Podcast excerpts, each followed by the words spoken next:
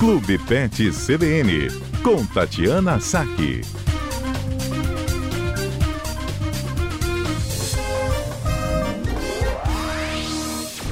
Tati Saque conosco e Clube Pet no ar. Boa tarde, Tati. Boa tarde, Fábio. Boa tarde, ouvintes da CBN. Tudo bem? Tudo bem, e você? Tudo ótimo, Tati. Voltando aqui às nossas conversas sobre esse mundo tão encantador dos pets, mas que também né, não podemos ficar só encantados. A gente tem que agir em vários momentos, inclusive para trazer uma atenção sobre os alimentos que são oferecidos ou uh, disponibilizados né, aos nossos pets, cães e gatos principalmente. E aí mora toda é, mora todo um momento aí de esclarecimento para os nossos ouvidos, né, Tati?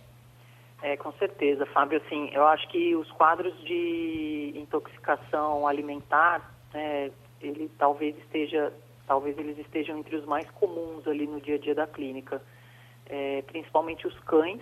Né, a gente, a gente, sempre ressalta aqui no, no programa que os gatos eles acabam tendo, tendo um apetite um pouco mais seletivo, são acabam sendo um pouco mais chatinhos para comer, não se interessam por qualquer coisa. Mas os cães, como eles são curiosos por natureza, né, eles acabam ingerindo muita coisa indevida, né? Se a gente já sofre um bocado com objetos estranhos e corpos estranhos que eles ingerem, coisas que a gente nem imagina, quem dirá os alimentos, né? Que eles, se eles sentirem um cheirinho bom ali, uma coisa que seja atrativa, eles realmente podem Assim, a gente, eu vejo como dois quadros, né? Um quadro de, assim, alimentos que são proibidos, que podem fazer com que o animal passe mal se ingeridos em excesso, né? Ou que podem levar ao desenvolvimento de doenças crônicas a longo prazo, se forem ingeridas com muita frequência. É, e os alimentos tóxicos, né? Que são aqueles capazes de produzir um grau de, de intoxicação no animal. Então, seriam duas categorias. Né? Queria até, inclusive, saber dos ouvintes se eles já passaram por algum por alguma situação com o seu pet de intoxicação alimentar ou de ingestão de alimento que era indevido e o animal acabou passando mal, precisou ir ao veterinário, que é realmente bastante comum. Eu acho que a gente vai acabar ouvindo algumas histórias interessantes. Nosso número está aberto aqui pelo 99299 4297 e você falou, e agora eu lembrei de uma questão que acho que é senso comum, né? Mas aquele senso comum né, errático. Que é, eu passei por isso quando eu tive. É, adotei o gatinho que eu tenho, né? É uma gata. Então, a gatinha, quando ela chegou, ofereci leite, Tati. Ah, todo mundo, né? Mamífero tal, o gato gosta, oferece o leite e deu uma diarreia no bichinho depois. Eu fiquei com, com aquele remorso, né? E depois, uhum. claro, o conhecimento vem. E aí, Tati, essas questões do senso comum muitas vezes atrapalham. Atrapalham, porque assim, é, primeiro que a necessidade energética do leite é, do gato, né, a composição do leite da gata e da cadela é muito diferente do leite da vaca. E, e, é um leite muito mais gorduroso, muito mais proteico e tem outras características. Então, assim, exist, existem animais que ingerem o, o, o, leite e não passam mal, e, e tem animais que é, ficam numa boa. Além disso, você tem o problema do leite não ter o valor nutricional adequado para o filhote de, de, cão e gato, o leite de vaca. Né? Então, o correto seria usar um sucedâneo do leite que a gente fala, né? que é um leite artificial ou alguma fórmula pronta para o animal fazer uso.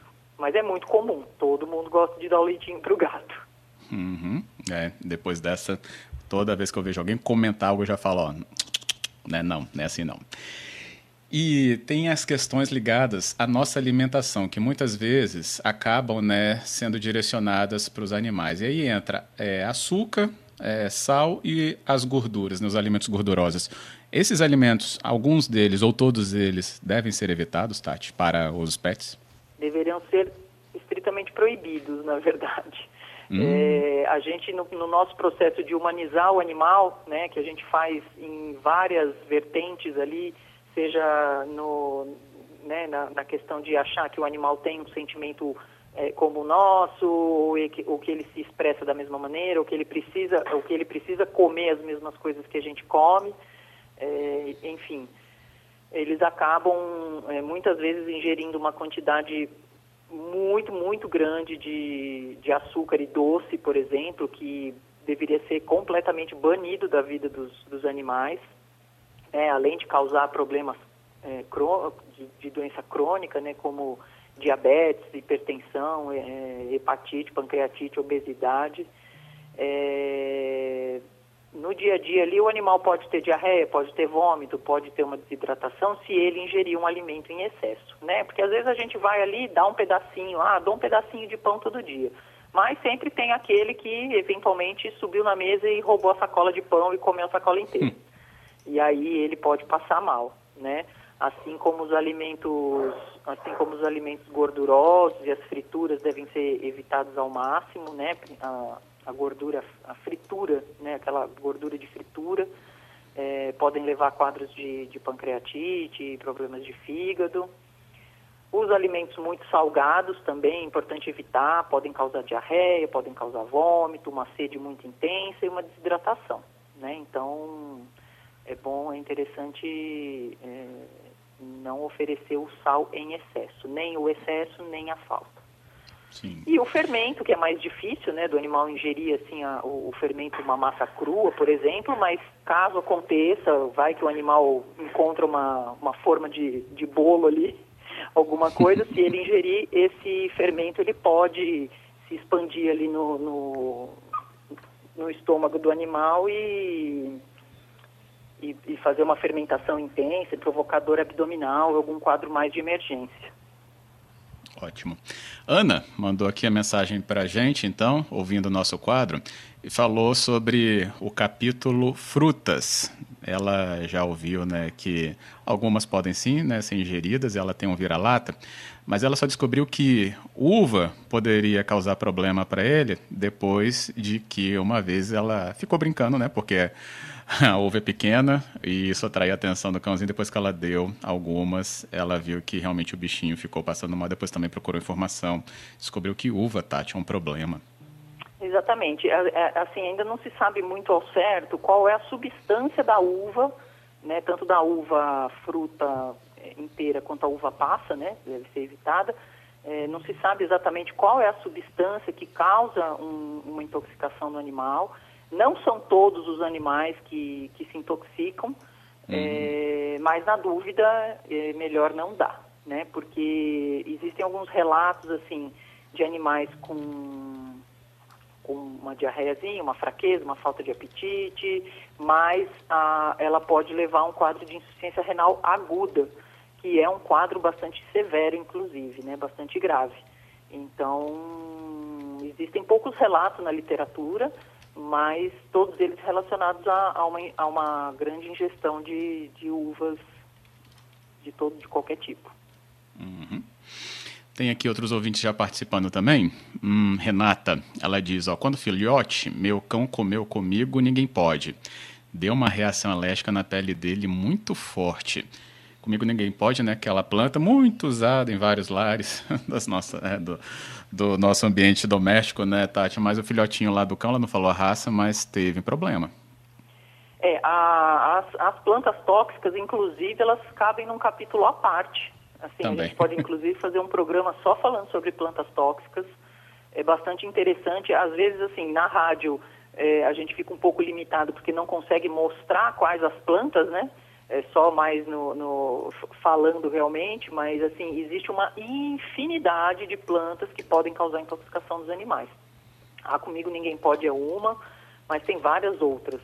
É, tem a cica, tem a azaleia, tem o lírio que é extremamente tóxico para gato, é, tem uma, um monte. A gente pode, inclusive, se os ouvintes tiverem dúvida com relação às plantas, mandar e a gente fazer um quadro específico sobre isso, que rende bastante assunto também. Uhum. Mas o alerta está dado aqui sobre essa atenção. Tem um ouvinte aqui que não deixou sua identificação, mas contou que deu salaminho fatiado para o pet. Duas inocentes rodelinhas do salaminho. Duas horas depois, Tati, depois o pet começou a ter vômitos. Nosso ouvinte se arrependeu muito de duas inocentes rodelinhas, insuficiente aí pelo visto, para ter uma reação no organismo né, do pet. É, a, gente, a gente tem que sempre lembrar que assim, as duas inocentes, as duas rodelinhas, elas podem eventualmente ser inocentes para um cão de 40 quilos. Hum. A gente quase sempre esquece disso. Uhum. É, o salame tá contra, estaria contraindicado porque é um embutido, cheio de conservante, cheio de tempero. De qualquer forma, ele não é um alimento interessante da gente dar para o animal de qualquer maneira. É, mas essa questão também do tamanho do pet, muitas vezes a gente desconsidera. Né? E se a gente der um, duas rodelinhas de salame para um cão de 40 quilos, o efeito com certeza não vai ser o mesmo da gente dar duas rodelinhas de salame para um pet de 5 quilos, um poodlezinho ou um, enfim, pincher, um shih tzu, né? E a gente percebe, assim, no dia a dia da clínica também, que existem animais que são extremamente sensíveis a qualquer mudança de alimentação. É, então, assim, você pode sofrer com o quadro de intoxicação alimentar, mas pode simplesmente aquele alimento que não bateu bem ali realmente fez o animal passar mal. Né? Então, é, a gente tem que estar realmente bem atento. Os embutidos é sempre interessante evitar. Ok. Bem, tem outros relatos aqui, viu? Vamos lá, é. nós temos 4h50 agora, 4h51. Sara está nos ouvindo, Sara Del Pupo, sempre presente, hein? Sara dizendo que tinha uma poodle que era alucinada com chocolate. Ouvia um barulho de qualquer embalagem e ficava né, sempre empolgada. Até que ela roubou, Tati, uma caixa de bombom do armário. Hum, chocolate, a gente já. E por algumas ocasiões, com você explicando, né, já sabe que tem aí uma, uma, uma ação tóxica, né? Exatamente. É, o chocolate, o chocolate por si só, é, em pequenas quantidades, tanto a gordura quanto o, açúcar que tem no chocolate pode causar vômito, diarreia e, e, e desidratação, né? É, mas a gente sempre lembra, inclusive porque a Páscoa vai se aproximando, que a teobromina é uma das substâncias presentes no chocolate que causam é, sintomas de intoxicação, é, e aí intoxicação um pouco mais grave, né? Excitação, taquicardia, pode provocar hipertensão, pode provocar crises convulsivas é, e até a morte. Sempre lembrando que quanto mais escuro o chocolate, maior o teor de teobromina. Né? Então, se o animal comer um chocolate branco, por exemplo, ele não vai se intoxicar. Ele pode passar mal por outro motivo, pelo açúcar ou pela gordura. É, agora, se ele ingerir, por exemplo, se um cachorro pequenininho, né, um cachorro de 4, 5 quilos, ingerir é, meia barra de chocolate amargo, é, a chance dele se intoxicar aumenta bastante. Né? Então, lembrando sempre do que o teor de teobromina se relaciona com a com a cor do chocolate. Quanto mais escuro, mais concentrado, maior o teor. A Ian faz uma pergunta muito boa. Amendoim é perigoso para cães? Sogro dele vive dando para o cãozinho. A Ian quer saber, Tati, sobre amendoim. Olha, o amendoim eu nunca vi entrar na lista dos alimentos tóxicos, tá? A gente tem que tomar cuidado um pouco com o amendoim, é, às vezes a, a origem ou o tempo de conservação dele. O amendoim ele tem muitas vezes um problema é, de aflatoxina, que inclusive é perigoso para a gente, né? É, é, um fungo que, que, que, esses grãos podem produzir e que, se ingeridos cronicamente, podem causar um, um quadro de hepatite, um problema hepático. É, eu sempre falo o seguinte, tudo em excesso pode, pode fazer mal, né? Uhum. Então, eu acho que é interessante dosar bem isso e evitar, né? Mas a princípio não teria, assim, não, não teria um relato de intoxicação do amendoim em si.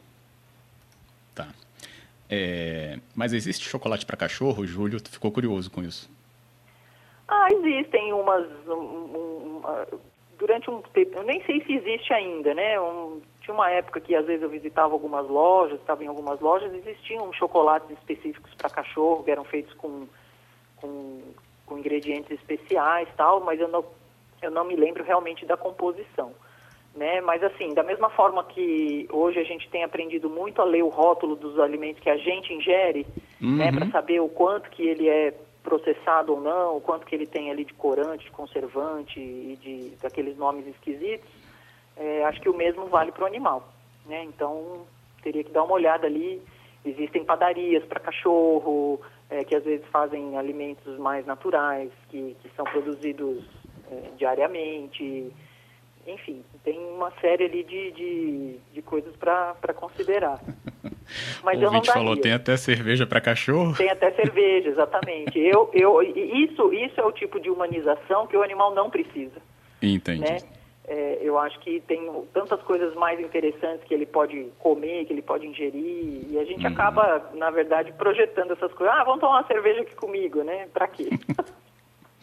Verdade, bem lembrado. Bem, nosso tempo aqui, 4h55, dá tempo então de mais um ouvinte participar. Por que, que os gatos hum, têm ração que eles não gostam? É o João Batista perguntou. E olha, tem um. Tem uns que eles. que ela, né? É uma única. Mas tem umas que realmente, a minha, pelo menos, ela vira um pouco a cara, mas vai lá e come que não tem outra, né? Olha, o gato, ele é muito seletivo.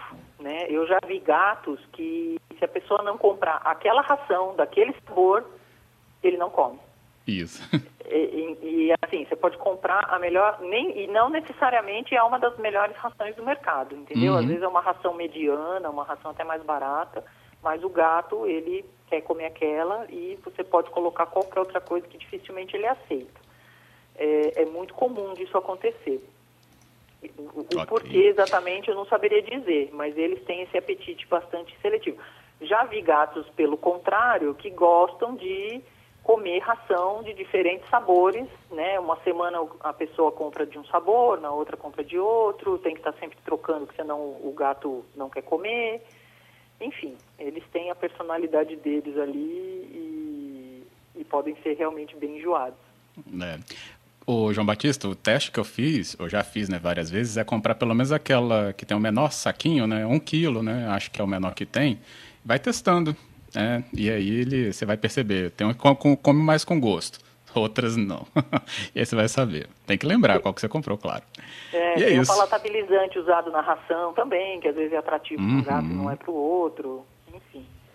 Só não pode deixar faltar água. É isso, né, Tati? Água, muita água. Para o gato especificamente, vários potinhos pela casa, água sempre fresca, sempre trocada diariamente. Bota um gelinho na água para estimular o gato a beber. O cachorro também, tem cachorros que às vezes não gostam muito de beber água, mas é importante ter sempre bastante água à disposição. Boa, é isso. Tati Sack, obrigado, viu, por toda a orientação e explicação dada aqui no nosso Clube Pet. Ainda faltaram alguns alimentos, hein? A gente pode falar na semana que vem. Mas tem então vamos voltar, algumas... com certeza. Tem alho e cebola, tem o chá e o café, tem o cogumelo. Na semana que vem a gente pode... E aí os, e aí os ouvintes podem contar pra gente também outros relatos se já tiveram problema de intoxicação alimentar ou não. Isso aí. Então a gente vai reunindo esses relatos. Faça isso, viu? 99299-4297 é o nosso número e a gente conversa. Então, com Tati Saque no próximo Clube Pet. Obrigado, Tati. Obrigada. Até a próxima quarta.